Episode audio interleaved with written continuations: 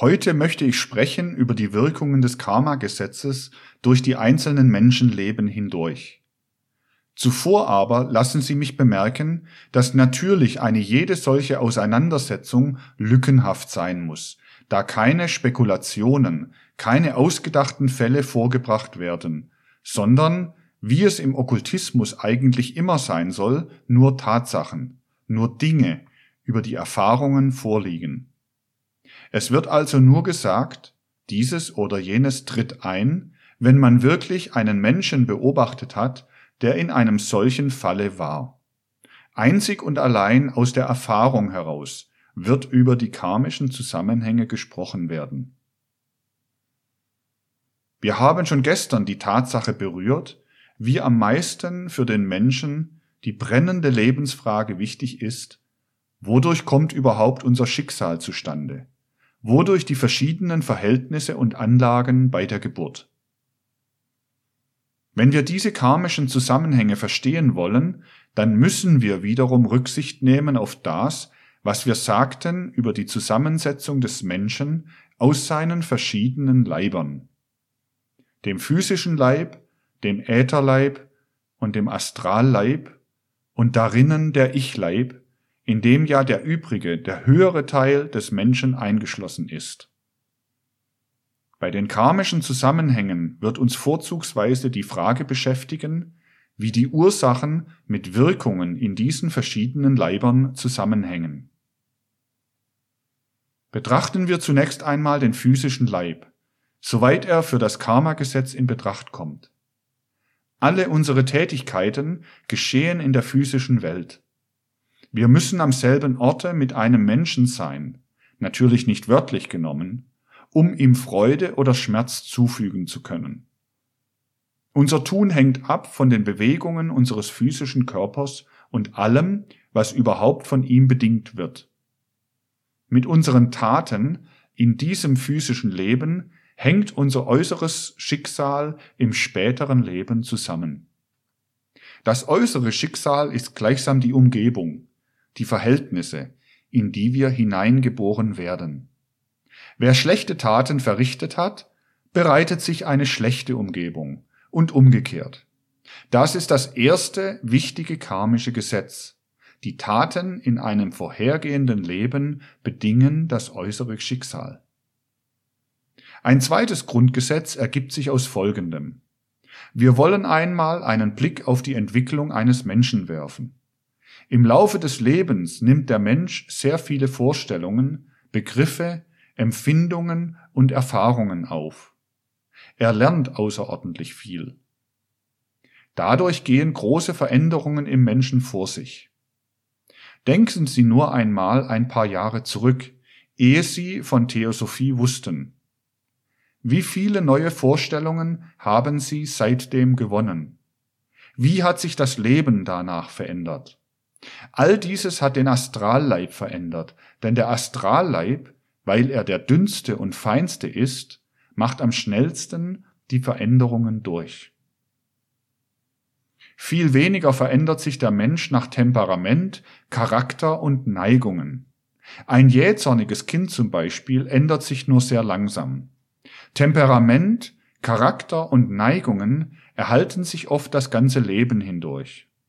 Rasch geht im Leben die Veränderung der Erfahrungen und Vorstellungen vor sich. Langsam die Veränderung von Temperament, Charakter und Neigungen. Sie sind sehr zäh, sie ändern sich wohl auch etwas, aber nur außerordentlich langsam. Sie stehen zu dem, was man lernt, im selben Verhältnis etwa wie der kleine Zeiger der Uhr zum großen. Das kommt daher, dass alles dies am Ätherleibe hängt und der verändert sich nur langsam, weil er aus einer viel weniger verwandlungsfähigen Materie besteht als der Astralleib. Am langsamsten aber verändert sich der physische Leib. Er ist etwas, was sozusagen einmal veranlagt ist und so ziemlich mit denselben Dispositionen das ganze Leben hindurch bleibt. Wir werden später sehen, wie der Einzuweihende auch seinen physischen Leib ändern und wie er auf seinen Ätherleib wirken kann. Jetzt müssen wir erst einmal betrachten, wie sich diese Dinge über das Leben hinaus erstrecken. Die Vorstellungen, Empfindungen und so eines langen Lebens, die den Astralleib umändern, werden erst im nächsten Leben eine eingreifende Veränderung im Ätherleib hervorrufen. Will man daher dafür sorgen, dass man im nächsten Leben mit guten Neigungen und Gewohnheiten geboren wird, so muss man versuchen, in seinem jetzigen Leben dies möglichst in seinem Astralleib vorzubereiten. Wenn sich also jemand bemüht, viele gute Taten zu tun, so wird er mit Neigungen zu guten Taten geboren. Das wird eine Eigenschaft des Ätherleibes. Wenn jemand zum Beispiel mit gutem Gedächtnis geboren werden will, so muss er hier möglichst viel Erinnerungsübungen machen, muss öfters Rückblicke nehmen auf die einzelnen Jahre seines Lebens und auf das Gesamtleben. Dadurch bildet er im Astralleib etwas aus, was im nächsten Leben eine Eigenschaft des Ätherleibes wird, eine gute Gedächtnisanlage. Ein Mensch, der in seinem Leben nur so durch die Welt rast, der wird im nächsten Leben so geboren, dass er wenig haften kann an einzelnen Dingen der Umgebung. Wer dagegen viel intim zusammenlebt mit einer bestimmten Umgebung, wird mit einer besonderen Vorliebe für alles, was eine solche Umgebung gebildet hat, geboren werden. Nun kann man auch die verschiedenen Temperamente so richtig auf das Vorleben zurückführen, denn die Temperamente sind ja Eigenschaften des Ätherleibes. Der Choleriker hat einen starken Willen, er ist mutig, kühn, tatendurstig und hat den Drang, viel zu tun. Von weltgeschichtlichen Persönlichkeiten waren es zum Beispiel Alexander der Große, Hannibal, Cäsar, Napoleon. Das waren Choleriker. Es zeigt sich diese Charakteranlage schon beim Kinde. Ein solches Kind will eine führende Rolle spielen bei seinen Spielkameraden. Der Melancholiker beschäftigt sich viel mit sich selbst. Dadurch kommt er leicht dazu, sich abzusondern. Er denkt viel nach, hauptsächlich darüber, wie die Umgebung auf ihn wirkt. Er zieht sich gern zurück, ist leicht misstrauisch. Das zeigt sich wiederum schon beim Kinde. Es zeigt nicht gern seine Spielsachen, hat Angst, es würde ihm etwas genommen und möchte zu allem gern ein Schlüsselchen haben. Der Phlegmatiker hat für nichts recht Interesse. Er verträumt viel, ist untätig, faul und sucht den Sinnengenuss. Der Sanguiniker dagegen hat leicht erregbares Interesse für alles. Es hält aber nicht an, es verfliegt leicht und rasch.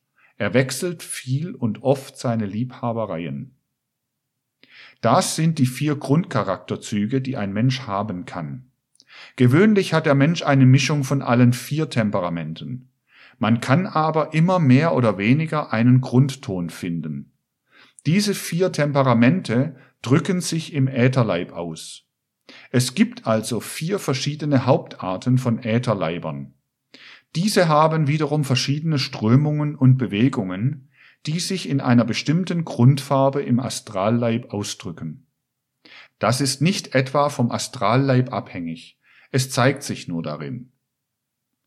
Das melancholische Temperament wird karmisch besonders dann hervorgerufen, wenn ein Mensch im vorhergehenden Leben gezwungen war, im kleinsten, engsten Kreise zu leben, viel für sich allein zu sein, immer nur sich mit sich selbst zu beschäftigen, so dass er kein Interesse für anderes in sich wecken konnte. Wer dagegen viel kennengelernt hat, wer mit vielen Dingen zusammengekommen ist und sie nicht bloß angeschaut hat, mit dem das vorige Leben hart umgegangen ist, der wird ein Choleriker. Wenn man ein angenehmes Leben ohne viele Kämpfe und Mühsale hatte, oder auch wenn man viel gesehen hat, an vielem vorbeigekommen ist, es aber nur angesehen hat, so wird man ein Phlegmatiker oder Sanguiniker. Alles, was im Astralleib in diesem Leben geschieht, geht karmisch im nächsten Leben im Grundwesen auf den nächstdichteren Leib, den Ätherleib über. Daraus kann man ersehen, wie man arbeiten kann für sein nächstes Leben. Und in den okkulten Schulen wird bewusst in dieser Richtung an dem Menschen gearbeitet. Zwar war das früher noch mehr der Fall als heute, das hängt mit den zyklischen Veränderungen der Entwicklung zusammen. Vor etwa 5000 Jahren hatte der Geheimlehrer eine ganz andere Aufgabe. Damals hatte er für die Menschen mehr als Gruppen zu sorgen. Die Menschen waren noch nicht so weit, dass jeder für sich zu sorgen hatte. Man arbeitete bewusst daran, dass ganze Kategorien und Gruppen von Menschen im nächsten Leben harmonisch zusammenstimmten. Die Menschen werden aber immer individueller, immer selbstständiger, so dass der Geheimlehrer heute nicht mehr einen Menschen als Mittel zum Zweck benutzen kann, sondern jeden Einzelnen als Zweck behandeln muss, jeden Einzelnen so weit bringen muss, als es für diesen möglich ist. In den ältesten Kulturen, zum Beispiel in Indien, wurde die ganze Bevölkerung in vier Kasten geteilt und so an ihnen gearbeitet, dass die Menschen im nächsten Leben in eine bestimmte Kaste hineinpassten. Die Ausbildung der Menschen war systematisch darauf eingerichtet, für Jahrtausende hinaus zu sorgen, für Jahrtausende das Weltbild umzumodeln und gerade das gab den okkulten Führern die große Macht. Wie wirkt der Mensch nun auf seinen Ätherleib ein im Hinblick auf das nächste Leben? Alles, was der Mensch an seinem Ätherleib ausbildet, entwickelt sich, wenn auch sehr langsam, und die Erziehung kann dafür sorgen, ganz bestimmte Gewohnheiten heranzuziehen. Das, was im Ätherleib im einen Leben vorgeht, kommt im nächsten Leben im physischen Leibe zum Dasein. Alle Neigungen und Gewohnheiten des jetzigen Ätherleibes geben im nächsten Leben die Disposition zu Gesundheit oder Krankheit. Gute Neigungen, gute Gewohnheiten geben die Disposition zur Gesundheit. Üble Neigungen, üble Gewohnheiten erscheinen im nächsten Leben als Disposition zu bestimmten Krankheiten. Der Vorsatz, der feste Wille, sich eine schlechte Gewohnheit abzugewöhnen, wirkt schon in den tiefer gelegenen Leib hinunter und gibt so die Disposition zur Gesundheit. Besonders gut ist beobachtet worden, wie die Disposition zu Infektionskrankheiten im physischen Leibe auftritt. Nicht ob man eine Krankheit bekommt, das hängt ja von den Taten ab, sondern ob man dazu disponiert ist. Ob man ihr mehr oder weniger ausgesetzt ist, hängt von den Neigungen des vorhergehenden Lebens ab. Infektionskrankheiten führen merkwürdigerweise zurück auf einen besonders ausgebildeten egoistischen Erwerbssinn im vorigen Leben. Wenn man sich informieren will über Gesundheit und Krankheit, so muss man bedenken, wie viele Dinge da zusammenwirken. Krankheiten brauchen nicht bloß ein Einzelkarma zu sein. Es gibt auch ein Volkskarma in Bezug auf Krankheiten. Ein interessanter Fall, wie eigentümlich die Dinge im geistigen Leben zusammenhängen, ist die Einwanderung der Hunnen und der Mongolenstämme, die sich von Asien her nach dem Westen ergossen. Diese Völkerschaften, die Mongolen, waren Nachzügler der Atlantier. Während die Inder und Germanen und andere sich weiter aufwärts entwickelten, waren die Mongolen die auf einer gewissen Stufe stehen gebliebenen Brüder. Gerade so, wie sich auf der Entwicklungsbahn des Menschen die Tiere abgegliedert haben, so gliedern sich auch niedrigere Völker und Rassen ab. Diese Völkerschaften, die Mongolen, waren zurückgebliebene Atlantier, die sich physisch hinunterentwickelten. Im Astralleib solcher zurückgebliebener Menschen sieht man reichliche astralische Verwesungsstoffe.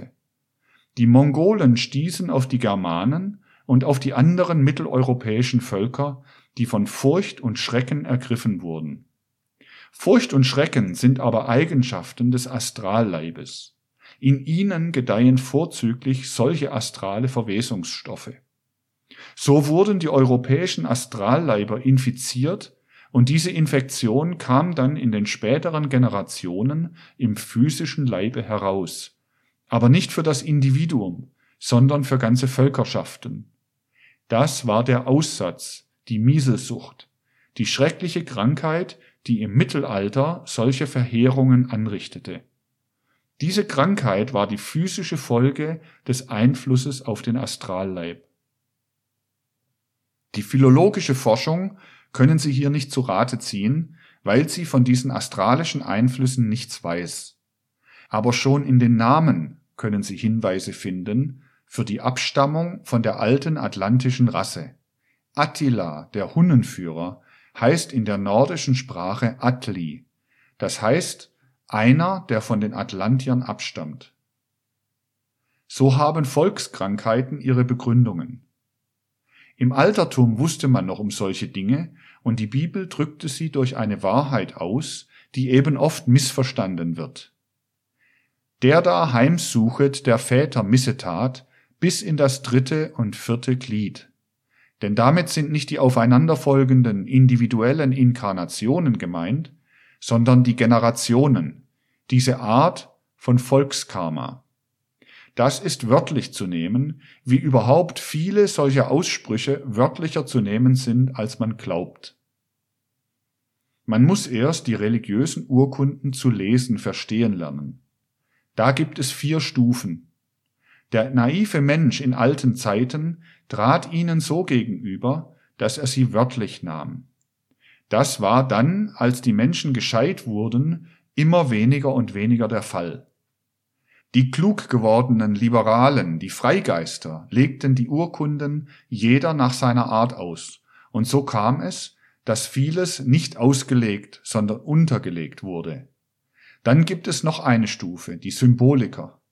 Das sind diejenigen, die alles symbolisch auslegen, sowohl die alten Mythen und Sagen wie auch das Leben des Christus Jesus. Natürlich hängt das alles von der Klugheit des Einzelnen ab, denn man kann kluge und weniger kluge Bilder formen. Aber es gibt noch eine vierte Stufe. Das ist der Geheimwissende, der nun wieder alles wörtlich verstehen kann, weil er durch seine geistige Erkenntnis die Zusammenhänge durchschaut.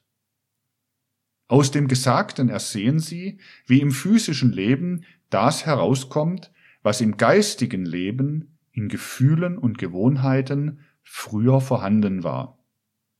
Man kann daraus einen wichtigen praktischen Grundsatz ableiten. Sorgt man in günstiger Weise für die Gewohnheiten der Menschen, so verbessert man nicht nur in den nächsten Generationen das sittliche, sondern auch das gesundheitliche Leben eines Volkes und umgekehrt. Das ist dann Volkskarma. Heutzutage ist eine Krankheit viel verbreitet, die man vor 100 Jahren kaum gekannt hat. Nicht als ob man sie nicht erkannt hätte, aber sie war wirklich nicht verbreitet. Das ist die Nervosität. Diese eigentümliche Krankheitsform ist die Folge der materialistischen Weltanschauung des 18. Jahrhunderts.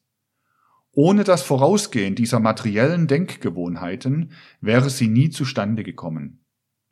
Der Geheimlehrer weiß, dass wenn der Materialismus noch Jahrzehnte fortdauern würde, er eine verheerende Wirkung auf die Volksgesundheit haben würde. Würden diese materiellen Denkgewohnheiten nicht gesteuert, so würden später die Menschen nicht nur gewöhnlich nervös sein, sondern die Kinder würden zitternd geboren werden und nicht nur die Umgebung empfinden, sondern an jeder Umgebung eine Schmerzempfindung haben. Vor allem würden die Geisteskrankheiten sich ungeheuer rasch verbreiten. Irrsinnsepidemien würden in den nächsten Jahrzehnten auftreten. Das war auch die Gefahr, welcher die Menschheit zusteuerte epidemische Geisteskrankheiten. Und dieses Weltbild der Zukunft war die wahre Ursache, weshalb sich die okkulten Führer der Menschheit, die Meister der Weisheit, in die Notwendigkeit versetzt sahen, etwas von der spirituellen Weisheit in die allgemeine Menschheit einfließen zu lassen. Nur eine solche spirituelle Weltanschauung kann den kommenden Generationen wieder eine gute Gesundheitsanlage geben. Sie sehen, die Theosophie ist eine tiefe, aus dem Bedürfnis der Menschheit herausgeschöpfte Bewegung. Vor einem Jahrhundert noch war ein nervöser Mensch einer, der starke Nerven hatte, Nerven wie Stricke. Schon aus der Umwandlung des Wortsinns kann man erst sehen, wie da etwas ganz Neues in die Welt gekommen ist. Wie steht nun das Karma-Gesetz zur physischen Vererbung? Die physische Vererbung spielt eine große Rolle. Wir wissen, dass sich im Sohn gewisse Eigenschaften des Vaters und der Voreltern wiederfinden.